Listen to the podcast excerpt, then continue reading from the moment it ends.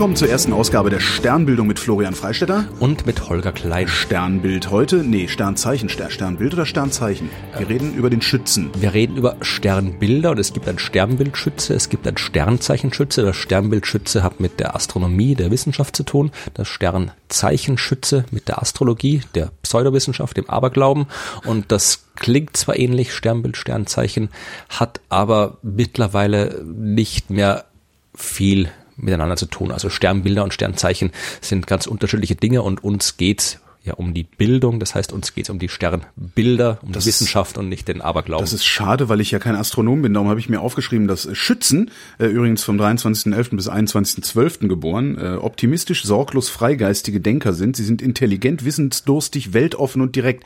Ihre negativen Eigenschaften allerdings sind Verschwendungssucht, Unorganisiertheit und Angeberei kommen wir zur Mythologie, mit der wir die Folgen immer anfangen wollen. Äh, der Schütze, den man nicht erkennt am äh, Firmament, also es ist jetzt nicht irgendwie so, also wenn ich hochgucke, würde ich im Leben nicht äh, in die Lage versetzt werden zu sagen, ah, das Sternbild Schütze, das gelingt mir tatsächlich nur beim Orion und beim äh, großen Wagen. Also viele, die den, viele, die den Schütze betrachten, sehen auch dort in dem, in der Anordnung der Sterne einen Teekessel.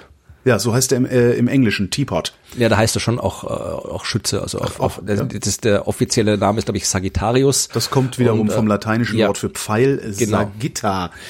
Ähm, griechische Mythologie zum Schützen äh, ist ein wenig uneindeutig, wie die griechische Mythologie eigentlich immer ist. Also du wirst kaum was finden, was ganz eindeutig ist, außer dass Odysseus äh, durch die Gegend gefahren ist. Ähm, der Schütze in der griechischen Mythologie ist entweder ein Abbild äh, des äh, Krotos, das ist der Sohn des Pan und der Erfinder des Bogens überhaupt, oder aber ähm, ein bogenschießender Zentaur, ein, ein Mischwesen zwischen Pferd und Mensch namens Chiron. Ja, das, wie gesagt, die, die Mythologie ist ja halt nur die Grundlage. Also es gibt, ja. äh, jedes Volk hat zum Himmel geschaut und sich da irgendwas vorgestellt unter den Sternen und auf, aufgrund der, der kulturellen Entwicklung wie sich unsere Welt halt entwickelt hat, haben wir uns halt mal irgendwann äh, auf die griechische Mythologie spezialisiert. Also alles, was wir jetzt haben, ist halt, äh, wir haben uns halt immer in der Geschichte an der klassischen Antike orientiert äh, und so sind halt jetzt dann die griechische Mythologie und deren Interpretationen der Sterne an unserem Himmel gekommen und halt nicht die, die Interpretation der Mesopotamier oder Ägypter Aber oder Babylonier. Schon, schon bemerkenswert finde ich, dass die Astronomie, als sie zu einer seriösen Wissenschaft äh, wurde, äh, wobei sie das ja eigentlich von Anfang an, oder? Weiß ich gar nicht, müsste man auch nochmal eine Sonderfolge drüber machen, ähm, dass die Astronomen sich trotzdem auf diese Sternbilder geeinigt haben und nicht einfach gesagt haben, so, äh, wir gucken jetzt im Plan Quadrat 37c. Ja, das macht man ja auch. Also das, in, der, in der modernen Astronomie spielen die Sternbilder keine Rolle mehr. Das ist okay. nur historische Bedeutung. Also es ist zwar in den 20er Jahren des letzten Jahrhunderts sind halt mal offiziell alles festgelegt worden. Das heißt, früher gab es den ganzen Mischmasch aus allen möglichen äh, einander widersprechenden und, und äh, konkurrierenden verschiedenen Definitionen von Sternbildern. Aber irgendwann hat man gesagt, okay, jetzt legen wir das ein für alle mal fest, hat mhm. 88 Sternbilder offiziell definiert. Die gibt seitdem, aber in der wissenschaftlichen Forschung spielt das überhaupt keine Rolle. Da hat man halt Kataloge von Sternen, hat Bezeichnungen und so weiter, welchem Sternbild die liegen. Das ist halt nur noch aus historischen äh, Gründen von Interesse, aber nicht mehr für die Forschung. Also da spielt das keine Rolle. Da könnte man das tatsächlich irgendwie benennen. Kommen wir zu Sternbild 1 von 88 und zwar im wissenschaftlichen Sinne der Schütze. Florian, was gibt's da Interessantes? Da gibt's wahnsinnig viel Interessantes, wie überall am Himmel, jede Menge Sterne, Galaxien und anderes. In dem Fall habe ich mich für den Trifid-Nebel entschieden, den ich ganz besonders interessant finde. Nie gehört. Äh, äh Trifid, also T-R-I-F-I-D oder Three Feet wie drei Füße? Dreifüßiger Nebel, könnte man wieder ein Sternbild draus machen. Es ist ein dreigeteilter Nebel. Also okay. es ist ein der Trifid äh, mit, mit, äh, mit einem weichen D hinten dran. Ja. Mhm. Auch für die, wer es genauer haben will, das Objekt Messier 20 benannt nach dem äh, Charles Messier-Katalog, der halt alle solche nebelartigen Objekte mal katalogisiert, also M20 Ach, oder äh, der Trifid-Nebel. Messier-Objekte sind immer nur Nebel. Nicht nur alles, was ihm damals nebelartig, äh, Messier hat damals äh, äh, alle möglichen Dinge, die ihm irgendwie komisch vorkamen am Himmel, die keine Sterne waren, sondern irgendwie so neblig waren. Waren Nebel. Sind ja. Nebel, Galaxien, Gaswolken und äh, dieser Trifid-Nebel, der ist ihm deswegen interessant, das ist äh, eine große Wolke, 5200 Lichtjahre ungefähr von der Erde entfernt und äh, ein sogenanntes H2-Gebiet. Eine Wolke woraus? Äh, eine Wolke aus Wasserstoff. Ah, H2. Ionisierter Wasserstoff, deswegen auch das H2, ja, weil äh, diese Wolke ein Gebiet ist, in dem Sterne entstehen. Mhm. Und äh, die entstehenden Sterne, die jungen Sterne mit ihrer Strahlung können den Wasserstoff ionisieren. Ja, also die können da äh, äh den atomaren Wasserstoff, der normalerweise war es eine lange Pause. Der normalerweise aus. Ne, die sind so heiß, dass sie dem Wasserstoff die Elektronen wegschießen. Ja, ja, also er hat nur eins, der atomare ja. Wasserstoff. Aber äh, wie gesagt, das, das äh, normalerweise Wasserstoff ist das häufigste Element im Universum. Mhm. Und äh, die großen Wolken, die halt überall äh, sich zwischen den Sternen befinden, die bestehen eben aus größtenteils aus Wasserstoff. Und wenn dann eben junge Sterne da drin sind, weil es eben ein Sternentstehungsgebiet ist, dann können die Strahlung dieser Sterne diesen Wasserstoff eben ionisieren und äh, dann hat man eben eine sogenannte H2-Wolke. Und das sind eben genau die Gebiete, in denen Sterne entstehen, aus denen Sterne entstehen. Und das ist die Geschichte, die eigentlich die für meinen Geschmack jetzt heute für den Schützen die ist, die man erzählen sollte. Wie weil entstehen denn überhaupt so Sterne? Genau, das ist diese Geschichte, die so. es so geht. Also es gibt zwei Arten, wie man erzählen kann, wie man die Geschichte der Sternentstehung erzählen kann. Die häufigste, die man äh, überall hört, ist, da gibt es eine große Wolke aus Gas. Mhm. Diese Wolke kollabiert irgendwann. Im, Klumpt, ne? im Zentrum dieser Klumpen, ja. dieser Wolke wird die Temperatur eben wird der, der, Druck immer größer, die, die Materie immer dichter, der Druck immer größer, die Temperatur immer höher, bis irgendwann die Temperatur so hoch ist, dass äh, im Inneren der Wolke Kernfusion stattfindet und dann ist ein Stern entstanden. Das ist so die klassische Geschichte der mhm. Sternentstehung. Mhm. Und das ist auch so, weil du guckst gerade so, als wäre das gar nicht so. Es ist schon so, es ist einfach nur, also das ist die Geschichte, die man erzählen kann, wenn man nicht viel Zeit hat oder wenn man vielleicht irgendwie mit, mit, mit äh, kleinen Kindern spricht oder sowas, wo man jetzt irgendwie nicht so viel in Details gehen will. Aber es ist bei Weitem nicht die ganze Geschichte. Also die eigentliche Sternentstehung, die ist viel, viel komplizierter, komplexer und äh, das gibt es auch ein paar Zwischenschritte, die durchaus interessant sind und die man dann auch eigentlich erzählen sollte, wenn man erzählt, wie Sterne entstehen. Ähm, sind das Zwischenschritte, die nur du verstehst oder verstehe auch ich diese Zwischenschritte? Das sind Zwischenschritte, die man durchaus verstehen kann, wenn man kein Astronom ist, aber mhm. man muss, man erzählt, sie werden halt nicht oft so oft erzählt. Dann erzähl doch mal. also es geht los bei der Sternentstehung mit einer sogenannten Dunkelwolke. Mhm. Warum ist die dunkel? Ja, Weil sie nicht leuchtet. Das ist, ja, also die, die ist einfach, das ist eben diese, diese Dunkelwolke ist halt einfach so eine Wolke, eine riesen Molekülwolke, Giant Molecular Cloud nennt man das. Also einfach eine große Wolke aus im Wesentlichen hauptsächlich Wasserstoff, eine große kalte Wolke. Die ist wirklich kalt, da hat irgendwie so 10 Kelvin, 20 Kelvin, also das ist wirklich kalt.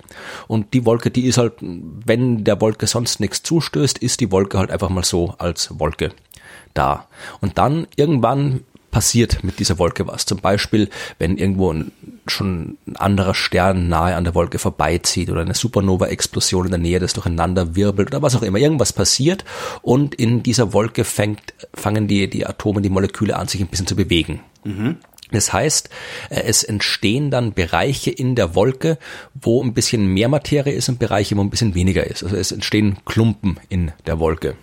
Wie in einer, nee, ne, also ich bilde mir jetzt gerade, also ich habe jetzt gerade das Bild von so einer normalen Regenwolke im Kopf, wo dann auch so Kondensationskeime und so, aber das ist was anderes, ne? Ja, erstens so Regenwolken gibt's im All nicht und vor allem, man darf ja, sich diese Wolken, auch wenn es Wolke heißt, man darf sich die Wolken nicht vorstellen wie Regenwolken. Also wer schon mal in einer Regenwolke gestanden ist, hat das bemerkt. Also entweder man fliegt beim Flugzeug durch, dann merkt man, dass da draußen eine Wolke ist, oder wenn man nicht mit Flugzeug fliegt, sondern äh, gibt es auch ab und zu mal Wolken, die quasi bis zu uns kommen. Das ist dann Nebel. Das mhm. ist nichts anderes als eine Wolke im Bodennähe. Und auch das bemerkt man, ja. ja. Würde man mit einem Raumschiff durch so eine große Molekülwolke fliegen, durch so eine große Wolke aus der Sterne entstehen, dann würde man überhaupt nichts merken. Also wenn man einen Teil so einer Wolke in ein Labor auf der Erde bringen würde, dann wäre das ein besseres Vakuum, als wir technisch erzeugen könnten. Oh. Also da ist wirklich, das ist eine sehr, sehr dünne äh, Verteilung von Materie, äh, dass man die tatsächlich dann auch sehen kann, diese Wolken, und sie uns eben im Teleskop als Wolken erscheinen, liegt halt daran, dass diese Dinger wahnsinnig groß sind. Ja, also es ist mhm. wirklich ein paar tausend Lichtjahre umfassend und äh, da natürlich äh, aus der Entfernung betrachtet, merkt man dann schon, dass da was ist, aber wenn man da in der Wolke drin ist, würde man überhaupt nichts bemerken. Also es hat nichts mit, mit dem zu tun, was wir normalerweise als Wolke kennen. Und wie gesagt, in dieser Wolke können diese Klumpen entstehen. Und diese Klumpen, das sind erstmal nur Massenkonzentrationen. Also die üben auf ihre Umgebung ein bisschen stärkere Gravitationskraft auf. Also es sind keine Klumpen im Sinne von anfassbare Klumpen. Soweit sind wir immer noch nicht. Nee, es sind einfach dichtere Stellen in Ja. der Wolke. Ja. Und diese dichteren Stellen in der Wolke können dann immer dichter werden, weil sie halt ein bisschen stärkere Gravitationskraft ausüben auf ihre Umgebung und können dann immer mehr Moleküle an sich ziehen. Das führt dazu, dass diese Materie sich aufwärmt langsam. Es ist einfach Bewegungsenergie im Wesentlichen, die da, die da umgewandelt wird in Wärmeenergie. Das heißt, diese Klumpen werden ein bisschen wärmer, aber die geben diese Wärmeenergie dann auch gleich wieder ins All ab. Das heißt, da passiert noch nicht viel. Die werden einfach nur mal ein bisschen größer, diese Klumpen, ein bisschen dichter, diese Klumpen, aber sie werden jetzt nicht unbedingt heißer. Das passiert noch nicht. Ja, es ist dann immer irgendwie, es gibt dann quasi so ein gewisses äh, Gleichgewicht. Ja, also die werden wärmer und die wird wieder abgegeben. Also die bleiben mehr oder weniger stabil, was die Temperatur angeht. Und äh, das dauert halt so ein paar zehntausend Jahre ungefähr, ist die Lebensdauer, bis, bis das soweit ist. Und das, was da dann, diese Klumpen, die nennt man prästellare Kerne. Und das ist der erste Vorläufer von dem Stern. Und wenn jetzt quasi das, äh, was ich das vorstelle, so ein prästellarer Kern, wenn man den nimmt und in unser Sonnensystem verpflanzen würde, dann würde der von der Sonne bis ungefähr zur Bahn des Jupiter reichen. Also deutlich das, das halbe Sonnensystem Der ausfüllen. besteht dann wahrscheinlich immer noch aus nix. Das ist, Also- das ist halt einfach, ja, das ist einfach Wasserstoff, der halt einfach ein bisschen dichter ist als vorher. Ja, aber wie ja, gesagt, ja. das passiert noch nicht. Es wird halt einfach immer nur immer wärmer, aber das wird, der wird, wärmt sich immer weiter auf, aber die Wärme wird auch immer wieder abgegeben. Das heißt, da ist immer ein Gleichgewicht. Irgendwann kommt dann aber der Punkt, wo das Ganze so warm wird, dass aufgrund der hohen Temperatur die Moleküle auseinanderbrechen. Das ist jetzt noch keine Kernfusion oder Atomspaltung oder irgendwie sowas. Das ist keine Reaktion auf atomarem Niveau. Das ist einfach eine chemische Reaktion. Also Wasserstoff, äh, die anderen Moleküle liegen ja meistens nicht atomar vor, sondern du hast eben Wasserstoffmoleküle. Also zwei Wasserstoffatome zusammengebunden und so weiter. Und irgendwann ist die Temperatur so hoch, dass diese Moleküle auseinanderbrechen. Ja, und wenn das passiert, wenn diese Bindungen nicht mehr halten, dann äh, ist auch die Energie quasi weg, die in diesen Bindungen steckt. Ah. Die wiederum wird freigesetzt und heizt das System noch stärker auf, oder? Nein, Warum nicht? Wenn wir einmal eine gute Idee haben. Nein. man braucht Energie, um diese Bindungen aufzubrechen. Ah, das heißt, es kühlt stärker ab. Genau. Ja, das heißt, äh, es kühlt stärker ab. Es wird weniger Wärme abgestrahlt als vorher. Das heißt, äh, das Gleichgewicht wird gestört. Normalerweise vorher hattest du Masse, die nach innen strömt und Strahlung, die nach außen abgegeben wird. Und das war ein Gleichgewicht. Jetzt wird weniger Wärme abgegeben nach außen. Das heißt, die Kraft, von, äh, die von außen nach innen wirkt, wird stärker. Und diese prästellaren Kerne komprimieren, werden, werden, äh, fangen, an zu, genau. werden fangen an zu kollabieren. Ja, und das, was da entstanden ist, wenn die dann anfangen, auf diese Art und Weise zu kollabieren, das nennt man Protostern. Ja. Und das ist die zweite Vorstufe. Hat das dann schon eine Form oder ist das immer noch so ein waberndes Ding? naja, es ist, es ist schon, schon sternähnlich, also würde ich sagen. Also es ist ein rundes, großes Ding irgendwo im Universum. Genau, und auch schon deutlich heißer. Das hat dann so 1000, 2000 Grad. Also das ist dann Ah. schon, schon wärmer. Also es ist noch nicht so heiß wie ein normaler Stern ist, aber deutlich heißer. Und äh, dann äh, geht es natürlich weiter. Ja, also es äh, die Energie äh, die, dieser, die, die diesen Stern, diesen Protostern aufheizt, die kommt immer noch äh, fast ausschließlich von dem ganzen Material, das auf den drauf fällt. Ja, es ist immer noch Bewegungsenergie, äh, die in Wärmeenergie umgewandelt wird. Und äh, irgendwann, es wird immer heißer, immer heißer, immer heißer im Inneren dieses Protosterns und irgendwann ist dann tatsächlich diese Temperatur erreicht, bei der dann atomare Reaktionen stattfinden können. Ja, also wo dann wirklich, äh, je heißer es wird, desto schneller bewegen sich die Atome dort drinnen und irgendwann bewegen sie sich so schnell, dass sie bei Kollisionen eben nicht mehr voneinander abprallen, wie sie sonst tun würden, sondern miteinander verschmelzen. Jo. Das heißt, die Wasserstoffatome, die da drin sind, die verschmelzen zu Helium. Das ist das, was man als Kernfusion kennt. Und diese Kernfusion, die setzt Energie frei. Und wenn dieser Punkt erreicht ist, ja, das ist so bei ab 10 Millionen Grad ungefähr, da kann diese Kernfusion einsetzen. Wenn dieser Punkt erreicht ist, dann ist der Protostern zu einem echten Stern geworden, weil dann fängt er an, in seinem Inneren aktiv Energie zu produzieren. Das ist nicht mehr die Energie, die dann durch die kinetische Energie, durch die Masse, die von außen auf ihn einfällt, entsteht, sondern Energie, die der Stern in seinem Inneren selbst erzeugt. Zieht er dann weiterhin Masse an oder ist das, was er abstrahlt, so, so stark, dass er äh, ja im Grunde das Material, was, was, was er durch seine das durch seine Masse anziehen würde, durch seine äh, Strahlungsenergie wieder wegdrückt. Also beides. Erstmal dauert es schon ein bisschen, also dieser, dieser äh, Prozess, wo wir jetzt sind, das ist halt irgendwie ein paar Millionen Jahre. Ja. Das heißt, da ist schon sehr viel von dem ganzen Material, was in dieser ursprünglichen Wolke äh, vorhanden war, quasi auf den Stern gefallen. Das heißt, da ist dann nicht mehr viel übrig. Und äh, Natürlich fällt weiterhin noch ein bisschen Material auf den Stern, aber eben auch, und das ist der Punkt, wo dann der Stern wirklich zum Sterben wird, dass eben diese Strahlung, die von innen aus dem Kern des Sterns nach außen drückt, die ist halt deutlich stärker als vorher. Und äh, da wird dann ein Teil der äußeren Schichten dann auch weggepustet, äh, die dann quasi ins All hinausfliegen. Und äh, das ist dann quasi ab diesem Punkt, also wenn das passiert, dann sagt man, dass es sich eben um einen Hauptreihenstern handelt. Also der Hauptreihenstern, wenn ein Stern auf der sogenannten Hauptreihe angelangt ist, und was das ist, werden wir sicherlich auch nochmal in der zukünftigen Folge genau erklären, das ist der Punkt, wo eben dann wirklich das große Gleichgewicht, das die Sterne ausmacht, äh, sich eingestellt hat. Du hast eben einerseits die Gravitationskraft der Masse, jetzt nicht mehr Masse, die von außen einfällt, sondern wirklich die Gravitationskraft der Masse des Sterns selbst. Also der hält, die, sein, sein, der hält sein Material selber fest, ja, der, der, was er dann verbrennt. Er will, also der Stern ist eigentlich bestrebt, unter seinem eigenen Gewicht zu kollabieren. Ja, ja. Also einfach Masse, die unter ihrem eigenen Gewicht zusammenfallen will.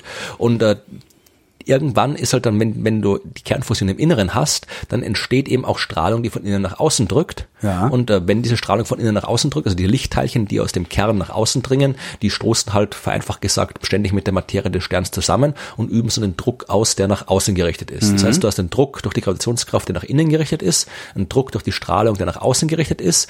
Und wenn der Stern Kernfusion macht, dann halten sich diese beiden Kräfte die Waage. Dann ist der Stern stabil. Und diese, äh, dieses Gleichgewicht Gleichgewicht, das existiert so lange, wie der Stern fähig ist, in seinem Inneren Kernfusion zu betreiben. Und das ist eben diese Phase, die Hauptphase des Lebens eines Sterns, wo er eben das kann, wo er stabil bleibt, wo er Kernfusion im Inneren betreibt, wo er nicht weiter kollabiert. Das ist eben die Hauptreihenphase. Das ist dann der Stern, wenn er ein Stern ist. Hört der schlagartig auf, Kernfusion zu machen oder brennt, brennt er immer schwächer? Das ist auch genauso eine komplexe Geschichte wie die Entstehung eines Sterns. Also der Tod eines Sterns ist ja. mindestens genauso komplex wie die Entstehung eines Sterns. Oder machen wir eine eigene Folge drüber dann, oder? Genau. Das war die erste Folge der Sternbildung zum Sternbild Schütze. Vielen Dank, Florian.